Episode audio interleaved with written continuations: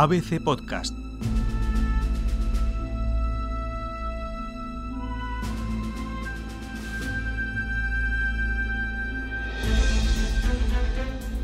Insto a la gente a no aceptar esto, a responder y a protestar ultranza contra este golpe del ejército. Las acciones de los militares llevan de nuevo al país a la dictadura. Esta locución es la traducción de un fragmento del comunicado que la Liga Nacional para la Democracia colgó en un perfil verificado de Facebook rechazando el golpe de Estado en Birmania, Myanmar, tras el cambio de nombre que hizo la Junta Militar hace unos años. La firma, atribuida a su líder, la controvertida Aung San Suu Kyi, era la más potente para condenar mundialmente la maniobra militar el mismo día en el que el Parlamento celebraba la primera sesión tras la victoria del Partido de la Nobel de la Paz en las pasadas elecciones de noviembre de 2020 décadas de dominio militar y una transición democrática frustrada. Birmania ha vivido más tiempo bajo una dictadura que bajo la democracia desde su independencia del Reino Unido hace 73 años.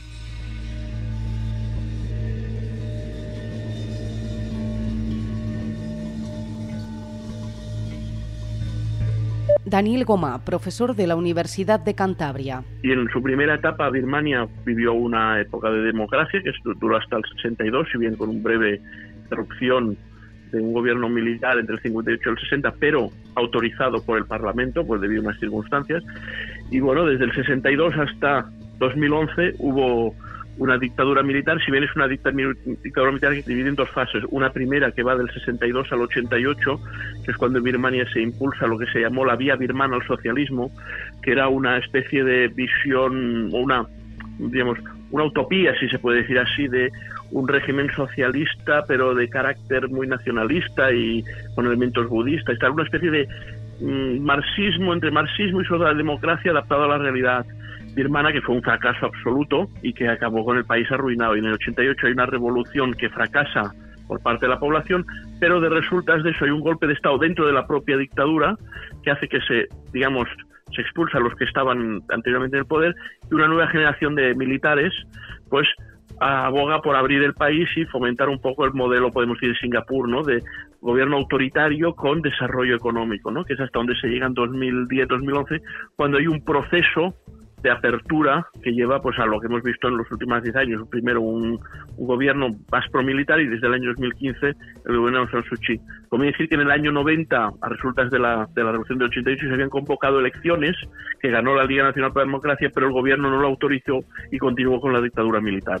Pablo M. Díez, corresponsal de ABC en Asia. Para quienes hemos visto a Birmania pasar de la dictadura férrea que era en 2008 a la euforia de sus primeras elecciones libres en 2015, el golpe de Estado de esta semana es el fin de una bonita historia de éxito democrático en Asia.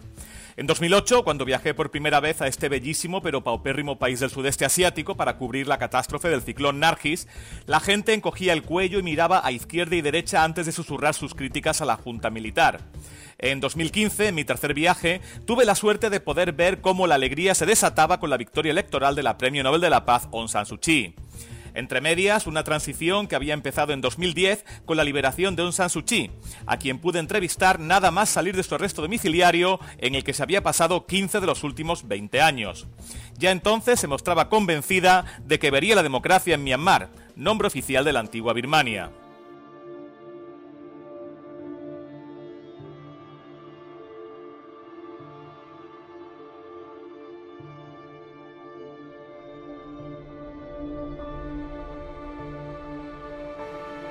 Perfil Aung San Suu Kyi. A sus 75 años y conocida popularmente como la Dama, Aung San Suu Kyi es la madre de Birmania.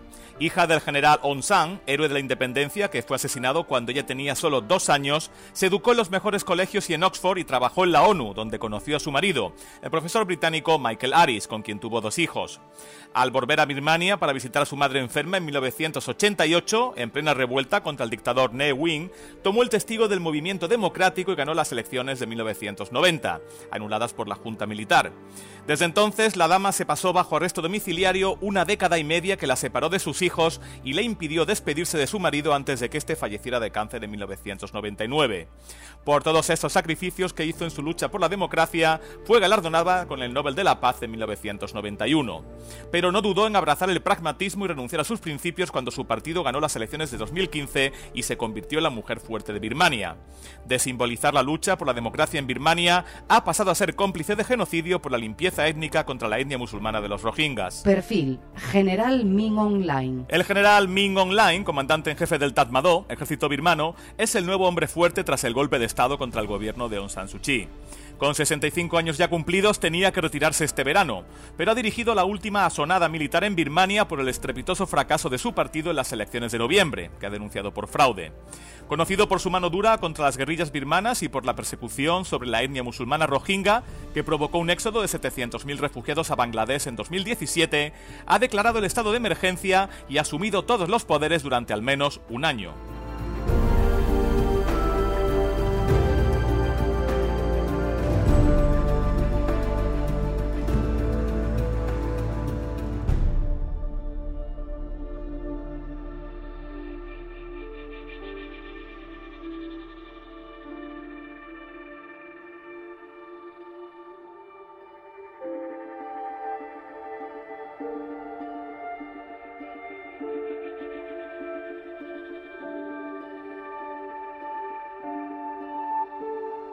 Para tratar de comprender la realidad birmana conviene recordar que el ejército ha hecho suya la idea de que el país tiene que prosperar bajo su tutela. Sin entendimiento y probablemente sin cesiones de uno y otro lado, no será posible que germine un sistema democrático. La constitución, bastante reciente, impide, por ejemplo, que los militares desaparezcan del gobierno. Aunque hay un sistema electoral, este está condicionado por unos elementos. Primero, la constitución, que es del año 2008, asegura que en el Parlamento el 25% de los asientos estén reservados a las Fuerzas Armadas. Es decir, cuando uno va a votar, no vota al conjunto del Parlamento, sino a tres cuartas partes. Es decir, un 25% están reservados a escaños del ejército que el ejército designa de manera libre por ellos mismos y que, claro, evidentemente no se, no se someten a elecciones.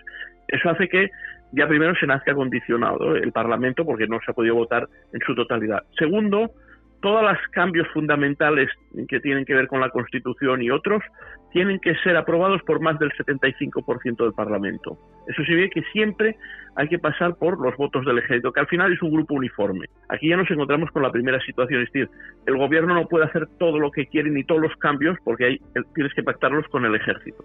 Por otro lado, en la Constitución también se establece que tanto el ministro de Defensa como el ministro de Interior como el de Áreas Fronterizas ¿eh? tiene que ser un militar, tiene que ser designado por el ejército. aunque otro partido gane las elecciones, un partido democrático que se presenta y ha ganado las elecciones, no puede designar a todos sus ministros. Hay estos tres están ya impuestos por el ejército. Y aparte hay una cláusula en la Constitución que dice que no puede ser presidente ni vicepresidente aquel que haya estado casado con un extranjero o haya tenido hijos con de una nacionalidad extranjera, que es una condición que pusieron para qué? Para evitar que Aung San Suu Kyi llegara a, al poder, ¿no? Es decir, porque ella estaba casada con un británico y tiene hijos que son británicos, ¿no? Entonces, por eso ella no puede ser ni presidenta ni vicepresidenta, pero puede ser ministra, ¿eh? Y en su caso es consejera de Estado. Entonces, claro, eso restringe las libertades y por otro lado le da al ejército un gran poder porque condiciona el desarrollo político. Sky News recogía este sonido en el año 2010 a las puertas de la casa de Aung San en Rangún. La dama, subida a la verja roja de entrada y vestida de lila, saludaba por primera vez a los miles de seguidores que esperaban en la calle a que finalizase su arresto domiciliario. Tras 15 años de encierro, un poco después, la Nobel de la Paz concedió una entrevista al corresponsal de ABC en Asia. Mi objetivo es construir un sistema democrático fuerte en Birmania para poner los cimientos de verdaderas instituciones democráticas. Me han preguntado antes si aspiro a ser presidenta. No, porque una vez que tengamos una democracia auténtica, habrá muchos, muchos presidentes. Lo que indicaba la revolución azafrán es que había mucha insatisfacción en el país y como sigo repitiendo, hay necesidad de un cambio auténtico. La gente quiere cambios y si la gente quiere cambios, el cambio llegará. Por supuesto que la gente ve la economía como el mayor problema, pero creo que el mayor problema de no tener democracia es que la gente ha perdido confianza en sí mismos y en el gobierno.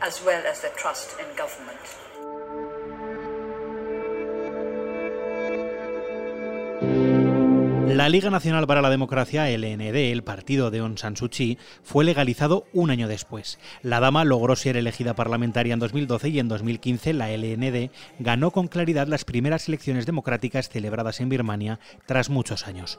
Eso sí, ella no pudo gobernar ya que la Constitución no permite que una persona casada con un extranjero o que tenga hijos extranjeros acceda a la presidencia, por lo que terminó siendo nombrada consejera de Estado, aunque de facto era la líder política del país. Algo parecido pasó en 2020 la LND vuelve a imponerse en las urnas. No hay que olvidar que aunque Aung San Suu Kyi ganó las elecciones, las hizo en un contexto realmente muy, muy complejo y no fueron unas elecciones al uso, es decir, no hubo campaña electoral, no hubo prácticamente debate, entonces el partido que estaba en el gobierno se benefició de ello porque se presentaba como defensor de la salud de los birmanos y mucha gente pues acabó votándoles, ¿no?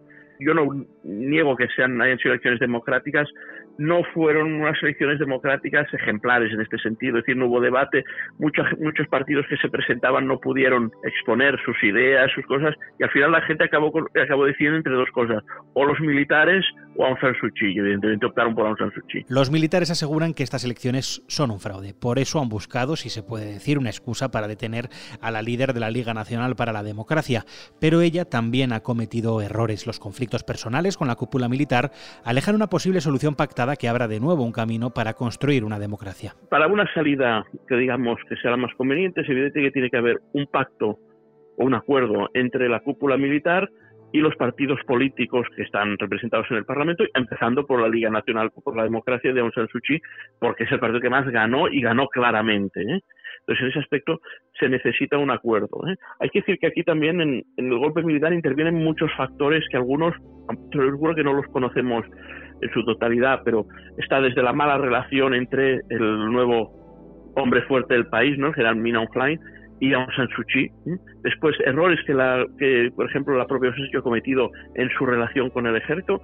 Es decir, sabiendo el papel que juega el ejército, no tienes que contar con él para llegar a un de acuerdos. Y muchas veces ella ha actuado con mucha prepotencia con cierto despotismo. Después, gente de su propio gobierno también se ha comportado con cierto menosprecio hacia el ejército y todo esto ha ido acumulando, ¿no? Y aparte, pues, las la, la, la preocupación en el ejército de que Aung San Suu Kyi pudiera promover un cambio en un futuro y acabar con esta presencia de militares, esta cuarta parte de militares que están presentes en el Parlamento, ¿no?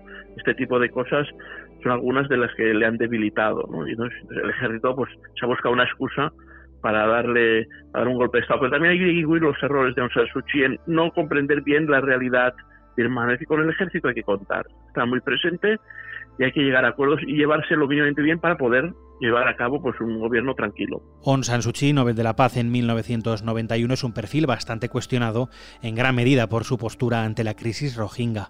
No ha condenado la limpieza étnica de un país mayoritariamente budista contra la minoría musulmana. El caso de los rohingya es un caso dramático porque se ha expulsado de sus casas a una población por el hecho de ser musulmana en el estado de Rakhine, ahí en la zona oeste de Birmania fronteriza con, con la India, bueno, con Bangladesh sobre todo, y ahí ha habido una represión y podemos, no sé si la palabra genocidio a lo mejor es demasiado fuerte, ¿no? Pero sí hay una represión, matanzas, es verdad que hay un grupo guerrillero rojiña que también ataca a los budistas, aunque digamos la, la, proporción entre uno y otro no es la misma, ¿no?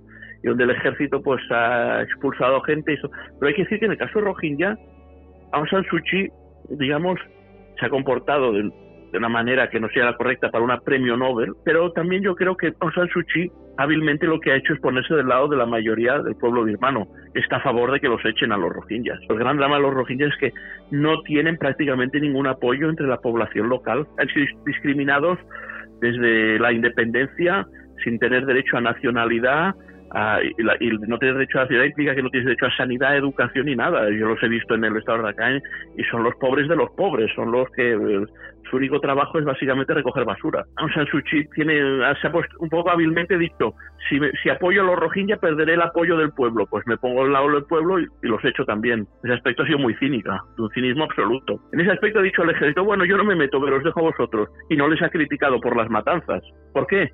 Porque le convenía políticamente, porque sabe que si apoya a los Rohingya o hace gestos de aproximación a los Rohingya, pues perderá votos porque la gente no los quiere. ¿Por qué? Porque los Rohingya son musulmanes, que ahí también hay un racismo ¿eh? y un odio hacia la religión musulmana. Sobre todo es porque son musulmanes y tienen muchos hijos. Entonces, ¿qué pasa? Que si se les reconoce cambian el peso demográfico en ese estado, ¿no? A la larga podría ser que el estado de Rakhine tuviera una mayoría musulmana y en un país budista como Birmania eso es, bueno, inconcebible.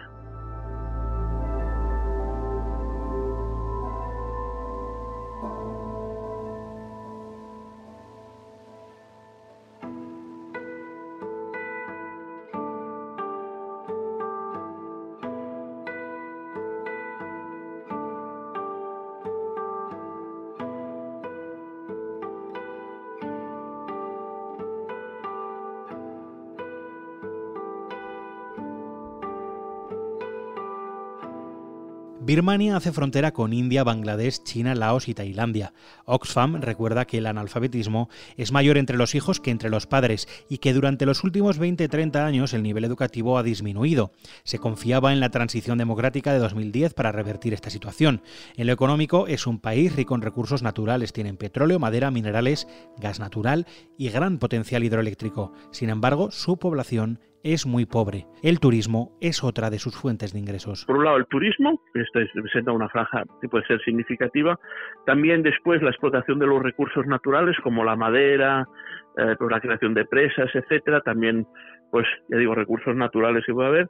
Y después una relación comercial de un país con un potencial de casi 60 millones de personas que para los países de la zona pues es muy importante, ¿no? Para turismo, para infraestructuras, es un país que está desarrollando mucho, entonces eso también es importante. Y China es uno de los principales socios comerciales junto con Singapur y después los países, otros países de la zona como Tailandia, eh, Vietnam, también Japón, Corea, y ya después están países como Estados Unidos y países de la Unión Europea.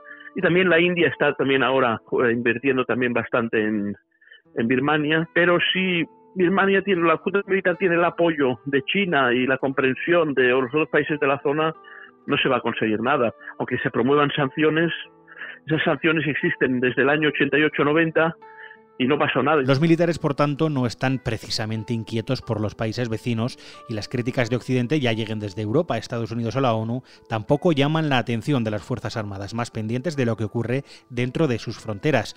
Hay guerrillas étnicas y zonas controladas por ellas, donde el gobierno central no tiene poder. De hecho, con la llegada de la democracia, se inició un proceso de paz con algunas de estas guerrillas. En los últimos años ha habido bastante acercamiento entre el gobierno de Aung San Suu Kyi y algunas de estas guerrillas para, digamos, abandonar las armas e integrarse en la vida civil.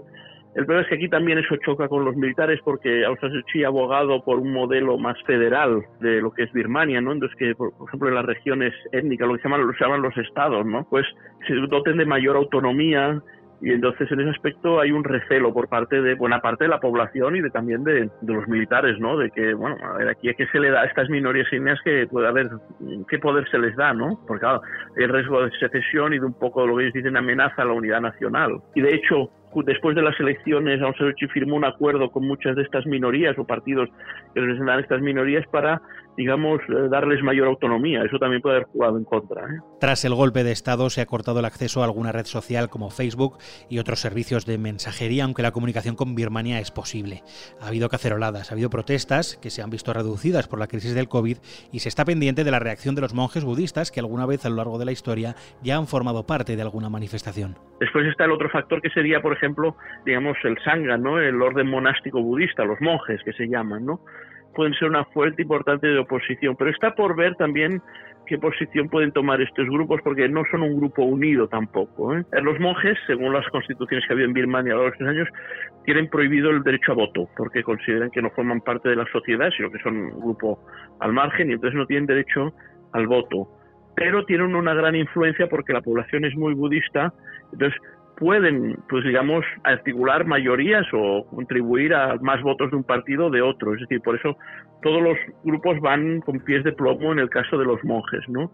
Y también hay que decir que los monjes no forman, como digo, un grupo unido, no hay un papa de los monjes, ¿no? Hay líderes religiosos más o menos venerables, pero no hay un líder de los monjes, aunque hay un Consejo Nacional de Monjes, ¿no? Es un grupo también que sigue sus propios intereses y que no siempre son los acordes con los de la población en general, ¿eh? También veremos cómo actúan los partidos políticos democráticos, si hacen un llamamiento a salir a la calle a protestar y cuál es la reacción de los militares. Claro, nadie, no podemos pensar que mejor los militares se van a ir tan tranquilos a casa, a lo mejor deciden que intervienen con dureza y disparando, ¿eh? ya se verá.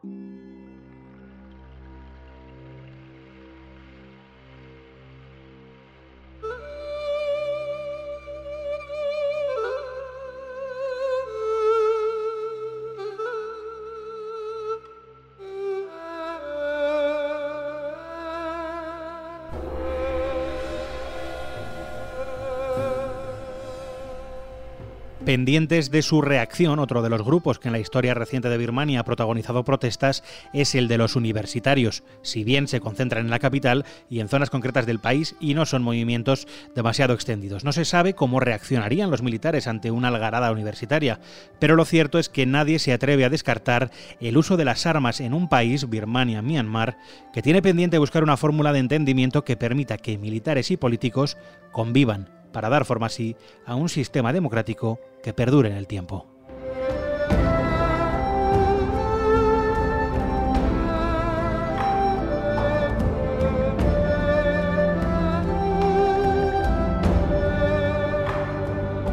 Birmania, una democracia inalcanzable, es un reportaje de Diego Moreno Bermejo para ABC Podcast, con la colaboración de Pablo M. Díez, Daniel Gomá y Andrea Carrasco.